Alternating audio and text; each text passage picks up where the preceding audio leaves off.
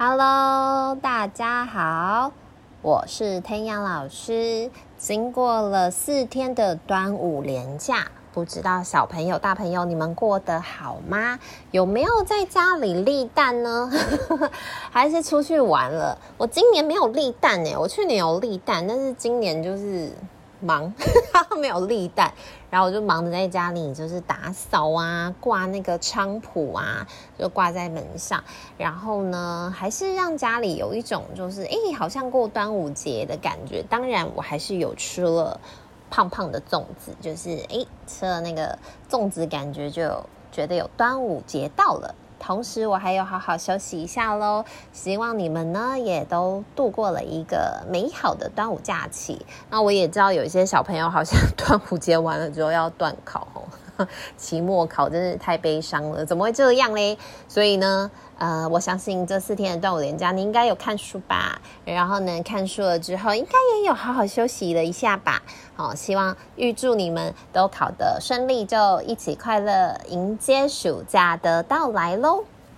我我今天在想要讲这本故事，叫做就是这个 A Fine Dessert，很好吃的甜点。那这个 Fine Dessert 其实呃，中文已经。有出版了，是小鲁出小鲁文化，诶，小鲁出版社的叫做《甜点好滋味》，所以如果你有兴趣，诶，你可以去找它的中文版来看。可是我个人觉得英文版很有氛围。那因为我本人没有看过中文版的那个出品，可是呢，因为英文版它所设计，我买的是精装书，它设计的非常非常的美。那我觉得有时候你可以从一本绘本里面的一些小小的细节，看出这个绘本就是还有这个作家所想要呈现给读者的一些小巧思。这一本书就是我自己个人觉得是巧思之王，就是你知道很厉害吼。然后所以真的是一定要看绘本，就是你听完我讲说，诶，如果你觉得这本绘本很棒。你一定要去找书来看，我觉得这本绘本真是太了不起。那当然，它也有得奖。可是，诶，我自己在挑绘本的时候，我从来不会特别去管它有没有得奖这件事情，因为我觉得就是每个人喜欢不一样嘛。但得奖绘本有它就是诶被赞赏的地方，可是我还是蛮。自己就是主观的，我喜欢哪一种，我就只要有吸引我，我就会看，不管它有没有得奖，我觉得这比较重要。可是这一本呢，你看完了之后，你就会知，你就会有一种感觉，哦，我知道他为什么会得奖，因为他太厉害了。那是因为他厉害到可以，就是比如说像立体书一样，咚咚，就是让你吓一跳吗？还是说它的剧情非常非常的转折呢？都不是。就想说，哎呦，天老师家那些公沙米啊，真的都没有。就是他这一本绘本的剧情，其实呢很特别，就是他在讲同一道的甜点，就是我们刚刚在讲的那一道叫 Fine Dessert 的这个呃这一道甜点，那它就是一个蓝莓的果实。哎，应该有吃过蓝莓吧？啊，如果没有吃过蓝莓，哈，赶快叫爸爸妈妈买一盒来给你吃，超市都有卖哈。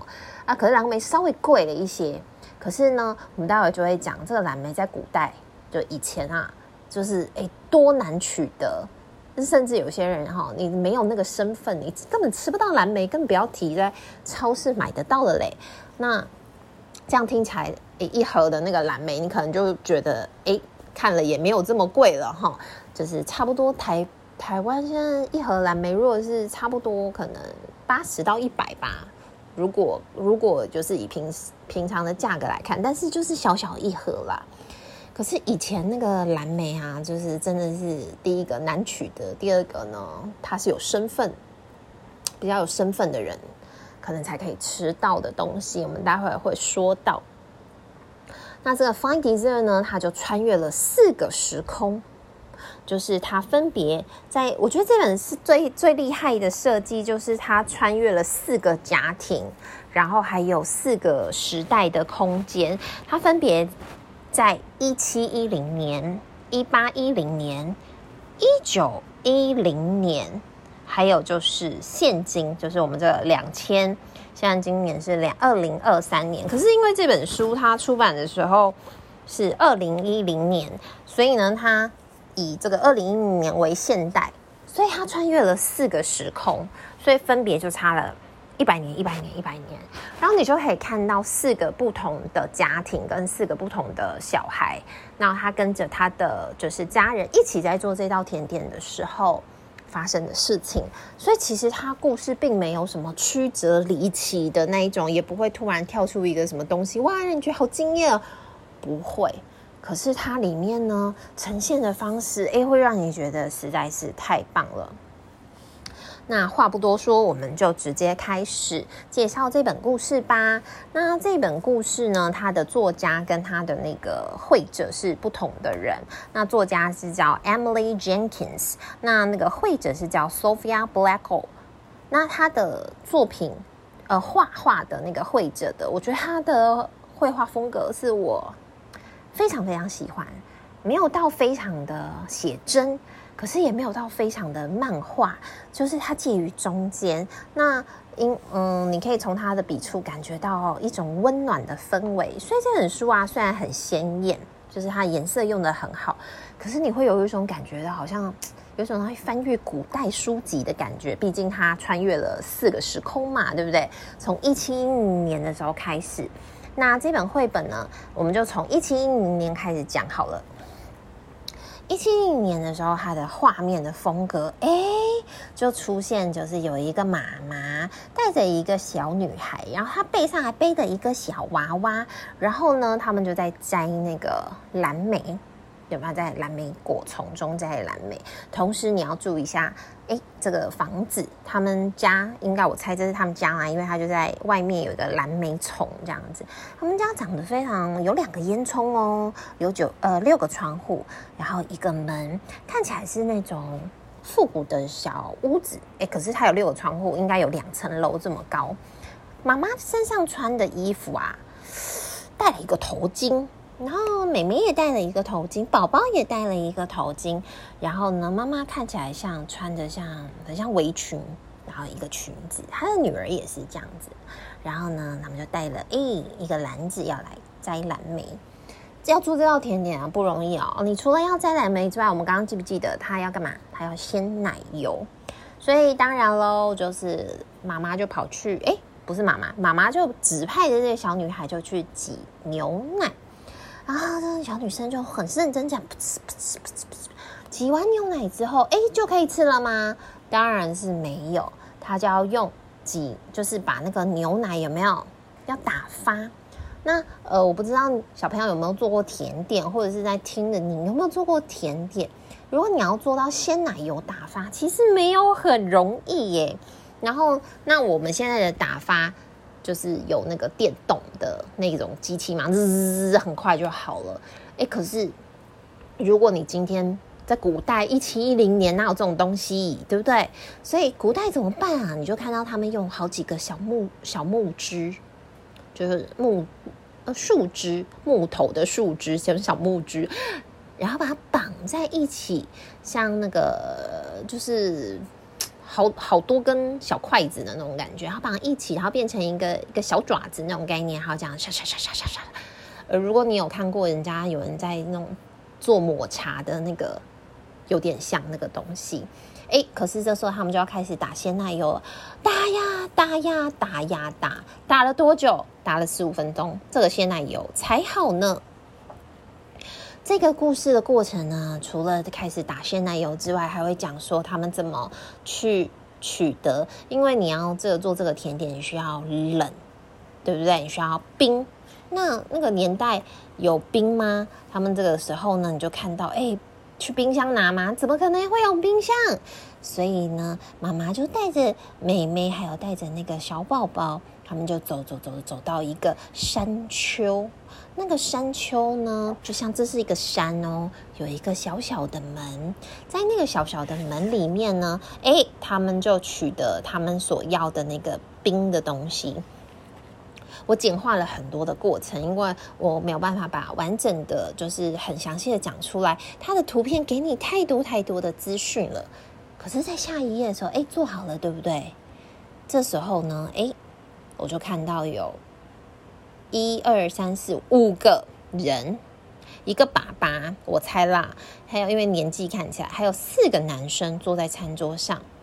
刚刚看起来应该像是妈妈还有那个女儿，他们两个是站着，那个小宝宝坐在旁边小宝宝的椅子上，然后妈妈就在弄着甜点，然后呢，那个妹妹就拿着甜点分送给就是这个男孩子，可是感觉有一点点奇怪，就是。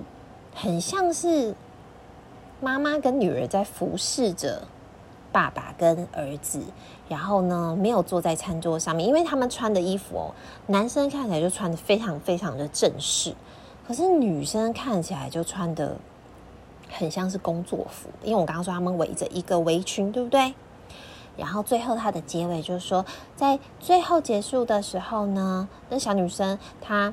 她没有在那个餐桌上跟哥哥们一起吃那个甜点哦，她是自己一个人坐在呃，就是厨房，然后呢，用手指头这样子沾着那个刚刚做的那个甜点的碗，然后把它吃掉的，然后就说：“哇，这个甜点真好吃。”这是在一七一零年时候发生的事情。那在一八一零年的时候，哎，同样又有一个家庭要做这个这个点心了。这个水果鲜奶油、蓝莓鲜奶油的这个点心，那这个发生的地点呢？A 就是在这个 Car Carolina，就是当时那就是 South Carolina，呃，美国的这个地方，有一个黑人的小女孩跟一个黑人的妈妈，然后他们就在一个蓝莓丛在摘蓝莓。他们左边那个房子呢？哇，是一个很华丽，有几个窗子？我来算一下：一二三四五六七八九十十一十二十三十四十五十六十七，十七个窗户哎！我说的是正面哈，然后一个很大门，然后两个烟囱。小朋友，你家有几个窗户？有十七个吗？你有没有算过？有人说你家正面，我说是只有正面哦，就有十七个窗户，是不是代表他们家很大？这个房子看起来就真的蛮大，那房子看起来可能有三层楼这么高。可是很奇怪的是，这个妈妈跟这个小女孩呢，诶，他们看起来不像住在这个房子的人。为什么我会这样讲？因为那个妈妈跟小女孩身上穿的衣服，跟刚刚的我们一七一零年的那个妈妈跟小女孩身上穿的很像。可是他们穿的更破烂了一点。为什么我说是破烂啊？因为他的衣服上面都有补丁，你可以看出来，就是哎，他这个衣服破了，然后拿另外一块布把它补起来的那种感觉，而且是好几个要补的地方，代表说这个衣服可能破了又补，破了又补。然后呢，他跟他妈妈很开心的在摘着这个蓝莓，好奇怪哦，他们怎么会住在这个房子里面啊？然后呢，这个时候我们就要开始做鲜奶油了。在一八一零年的时候呢，你做的鲜奶油，哎，还是用那个小木头的筛，那个就是那个刷刷刷刷刷的那个搅拌搅拌棒吗？哦，不是哦。到了一八零零年的时候，哎，牛奶也不用自己挤了，哎，有送牛奶的人呢，会将一桶牛奶拉着马车送到你家。然后呢，这时候已经开始有这种很像是金属做成的搅。拌棒就是打，有点像你家里现在的打蛋器。如果不知道那是什么东西，你从来没有看过打蛋器的人，麻烦你现在去你们家厨房看一下。大部分的人家里都会有这个东西，就是叫做打蛋器。那除非你们家是电动的，可能就是那种日的那种。可是如果通常你只是要就是家里打个蛋，然后呢，我们可能就会有这种。打蛋器，那甚至有些人家可能连打蛋器都没有，他就是用什么筷子这样搅拌一下就可以了。可是，在那个时候呢，诶，他们已经进步到用金属做成的这个，看起来诶比刚刚的更厉害了一点，又更华丽。可是还是要打好久哦。这个小女生刚刚打了多久？十五分钟。现在用这金属的打了十分钟，诶，鲜奶油就打好了。那在这个制作的过程之中呢，我们刚刚。忘记讲说，他们有要把蓝莓呀过筛呀，然后呢，这时候因为这个鲜奶油要冷藏嘛，那怎么办啊？这时候有冰箱吗？这个时候在一八零零年的时候没有冰箱，是那个木头的在地窖，他们都有一个在地下室里面有一个木头做的一个箱子，那这个箱子里面就存放了很多的冰块，哎，所以他们就去那个地窖啊拿了一些的冰，所以在以前的一八一零年的时候，他们要存放冰有没有？有，可是它是在地窖里面。然后在吃饭的时候呢，你就看到一个非常华丽的晚餐的用餐的地方，上面坐着一二三四五个人，有两位女、三位女生跟两个男生，他们穿着都非常非常的美丽，然后他们都是白人，看样子都是白人，女生都穿洋装，男生就穿很像是西装的那种衣服。刚刚我们讲的那个妈妈跟那个黑人的小女孩啊，他们是仆人，所以其实他们做这道甜点啊，不是要给他们自己吃的，这是要给他们的那主人 master，就是主人吃的。在一八零零年的时候呢，小朋友可能还没有读过这个历史，在那个年代的美国，有一些州是可以蓄奴的。蓄奴的意思呢，就是说他们可以把人，黑人当成物品买卖，所以在某一些美国的某一些州是合法的，就是你可以把，比如说像这个妈妈跟这个黑人妈妈跟她的小小小女儿，有些他们会甚至把妈妈跟小孩就卖到不同的家庭，从此他们就天人永隔，这是真的哦，发生的事情。然后呢，一直到后面经过了战争。然后这个黑人的蓄奴，这叫蓄奴的这个法条就已经被推翻了，所以现在当然就不可以做这样的事情。为什么？因为人人生而平等。可是，在那个年代的时候，黑人很很可怜，他们就是每天就要服侍。那你说有没有休息时间？没有。所以，呃，长大了之后，你我们在学历史的时候，你就可以曾经看到他们在那一段还蛮。悲惨跟辛苦的一个过程，那这个时候绘本就呈现了这样子真实的一个一个样貌。我当时去看这个绘者写的说明，他当时就有说，他在画这个呃四个年代的时候，呃，在一八一零年，在这个时间，真的就是蓄黑奴的时期，他不想要跳过这个时代，就是他不想要特意去。假装好像没有蓄黑奴这件事情，因为那个时代就是真实的发生的。他特别去研究了当时的呃蓄奴的主人会穿什么服装，然后当时的奴隶是穿什么样的服装，然后我觉得他非常真实的去呈现出来了。那我刚刚还有讲说没有讲到，就是那个嗯黑人的妹妹，她还有一个黑人的弟弟。那这个弟弟呢，当然也是。没有办法，就是在餐桌上面嘛，所以他也一样的跟着妈妈和他的姐姐在旁边服侍着。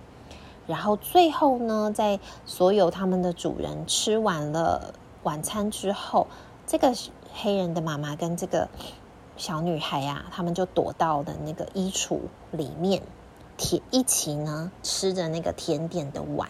就我们刚刚说的，就是我们在做甜点的时候有一个大碗嘛，他们在那个碗。他们两个就分享着，然后说：“哇，真好吃啊！”他们吃的是，就是给主人剩下那个碗边边的东西。我不知道你们听到我讲这个时候的感觉是什么，但是天啊，我是觉得很，觉得很感慨，对不对？我们现在啊，是因为身处在民主的国家，我们一出生，不管你是什么肤色，你是男生女生，嗯。你今年是你是哪一个种族的人？你是客家人啊？你讲台语啊？你讲不同的语言啊？你都不会被受尊重。你就是不一样而已，我们就不一样。可是就是每个人都很特别，每个人都不一样的。可是，在那个年代，你一出生是黑人，你可能就要出生来就当奴隶，没有没有原因哦，也没有犯什么错哦，可是就就被拿来当奴隶，然后你可能再也跟你的家人见不到了。见不到面了，就曾经发生过的世界上真实的事情。当然，美国现在已经不是这样子了。可是，我就觉得说，我们自己生活在自由民主的时代，是一件非常非常珍贵的事情。可是如果你没有读历史，你没有看过这本绘本，可能你都不会知道曾经发生过这些事情。你会觉得哇，我现在拥有的这一切就是我应该的啊。可是没有哦，在以前的那个年代，在很久之前也没有很久吼，有些国家女生是不准投票的，有很多女生不准去上学。现在还是有一些国家是的，你可以上网查，这些都查得到。所以有很多很多，就像我刚刚讲的，在一七一一年的时候，爸爸跟儿子坐着，可是妈妈跟女儿要站着俯视他的儿子跟他的老公吃饭，他们没有在桌餐桌上面。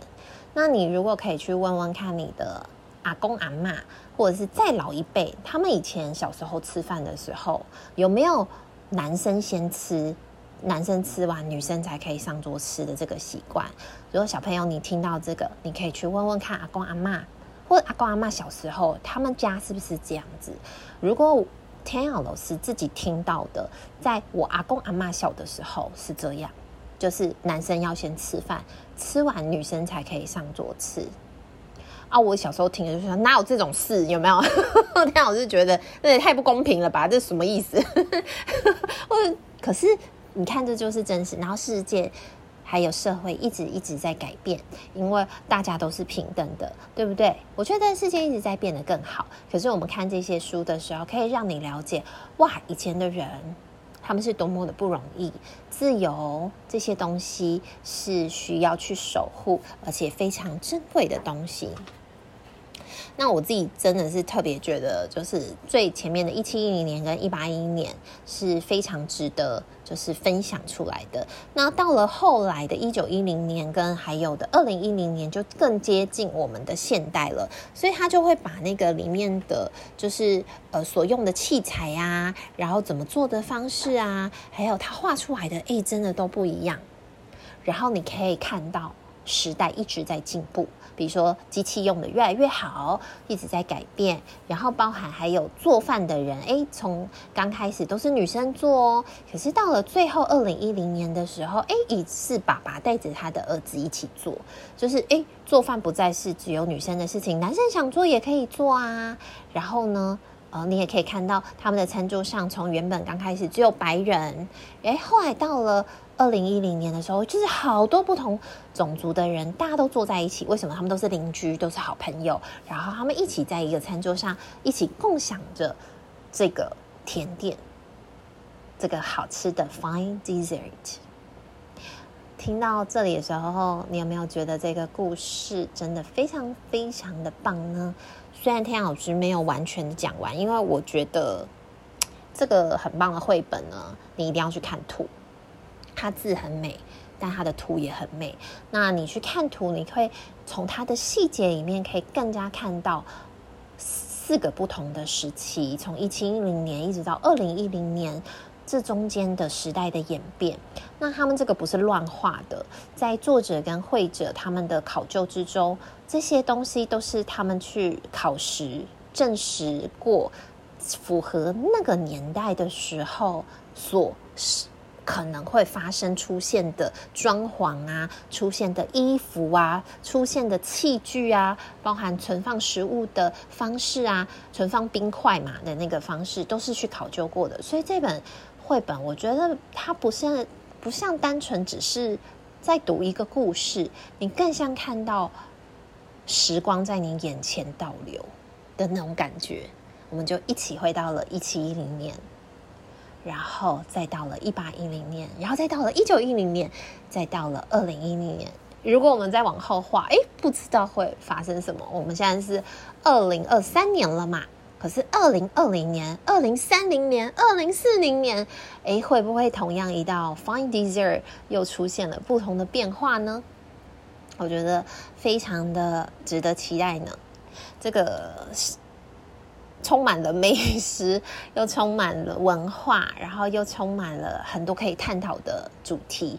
那这就是天老师最喜欢的这种文化绘本，我叫做文化绘本了。他没有把它定一个名字，他就是什么都有。那嗯、呃，来工商广告一下，如果你也喜欢这样类型的绘本，那在呃。八月，今年的八月十三号，我在台中的麦克外文书店有一场呢，是在讲世界文化绘本，特别是美食篇哦。这次的绘本我都找的都是跟美食相关、好吃的，还有不同不同国家。然后的文化的跟美食相关的书的绘本，我都会把它收藏在一起。那有些呢是适合小小孩，像这样子的绘本，诶，其实它适合的年龄很广，你可以带着孩子读，五岁、六岁、七岁，你就跟他可以一起讨论。年纪大一点的孩子，你可能已经小学三四年级、五六年级了，你就算不看字，你看图，他也会可以感受到这个故事的魅力。我觉得。很棒的绘本，你看为什么会得奖，是有理由的哈，真的是，呃，做得很精致。听说这个绘制的过程啊，呃，准备了大概超过一年吧，就是就准备画一本绘本，你可以看到他的用心。我真心觉得这样子的绘本是值得收藏的，而且。啊、你可以讨论非常非常多，然后诶，上网去查那个年代发生的事情是很有趣的。那你同样的呢，想要了解更多关于像这样子类型的绘本，跟就是。小故事，那就欢迎八月十三号的时候，我们可以在台中的麦克外文书店相见。详细的资讯呢，我会放在就是听 podcast 的连结，所以你都可以看到更多的讯息。那同样呢，我会在八月份，嗯、现在日期已经出来，大概是在八月初的第一个礼拜跟第二个礼拜，然后呃，我跟新北市的图书馆，他们有邀请我去做那个绘本的。就是活动，只是因为详细的那个 detail 还没出来，所以如果你到时候诶想要知道更多，这个这个是可以给小孩子的。我刚刚讲的那个世界文化绘本是讲座哦，它是给大人听的。可是呢，你可以听完了之后回去分享给你的学生或跟你的孩子讨论，它会是非常非常棒的一个亲子时光。我真的觉得这个是非常好的的一个媒介。我也要让孩子远离三 C，你就要比三 C 更有趣。然后说啊，你啊，我也那么累。可是说实话啊，我自己在接触这些绘本的时候，我自己本人是觉得非常非常好玩的。我觉得对于世界上不了解的事情，然后小时候也没有那么多的资源，所以我当我长大之后重新。当一个英文老师，我有机会可以透过这个媒介去分享这些东西，除了我自己吸收之外，分享给孩子。我觉得这真的是一件非常棒的事情。我自己从也从这些绘本之中哦，我真的得到了很多不一样的想法，还有心态。有很多的时候，你在不同文化的时候，你会看到哇，这个国家的人的。的方式怎么会是这样？你会觉得很有趣、很特别，跟我们差超多的。可是，其实这个东西就是什么？这个东西就是文化，就是不同人的文化。你看过越多文化，你就越不会觉得别人很奇怪。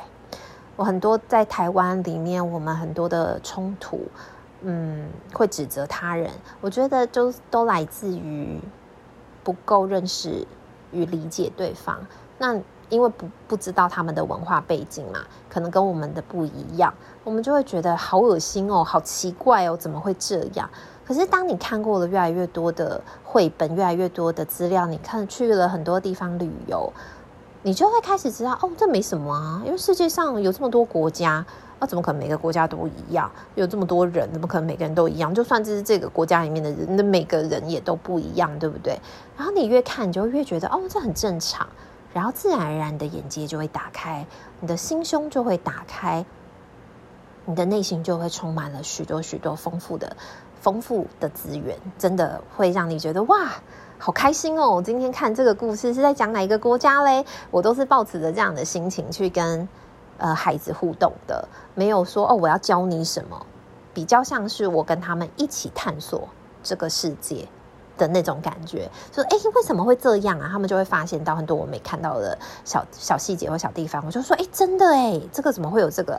然后我们就说，那我们一起来看，我们一起来找，就是找资料啊。哎，反而很多时候孩子就是跟他们一起看的时候，你会看到很多呃很有趣大人看不到的东西。那这个东西要一起做，你才会感受得到。所以呢，我非常呃想要推广这个亲子共读。那当然就是你来到我的讲座，你就可以带了更多更多很多很棒的资源跟讯息，还有好玩的绘本，就可以带回去跟孩子一起做分享。我还有嗯，就是。非常多其他讲座的讯息，我都会放在资讯栏。那欢迎你们一起来看一下，或者是之后有说故事活动，也会在粉专跟我的 IG 上面都会 po 哦。呃，新北市的那个听说是免费的，所以呃，但是名额就有限，那就是到时候请你们锁定我的粉专跟我的 IG，那有即时消息我会再分享给大家。嗯，祝福大家有一个美好的一天，我们下次见。下次见应该就暑假喽，暑假愉快，拜拜。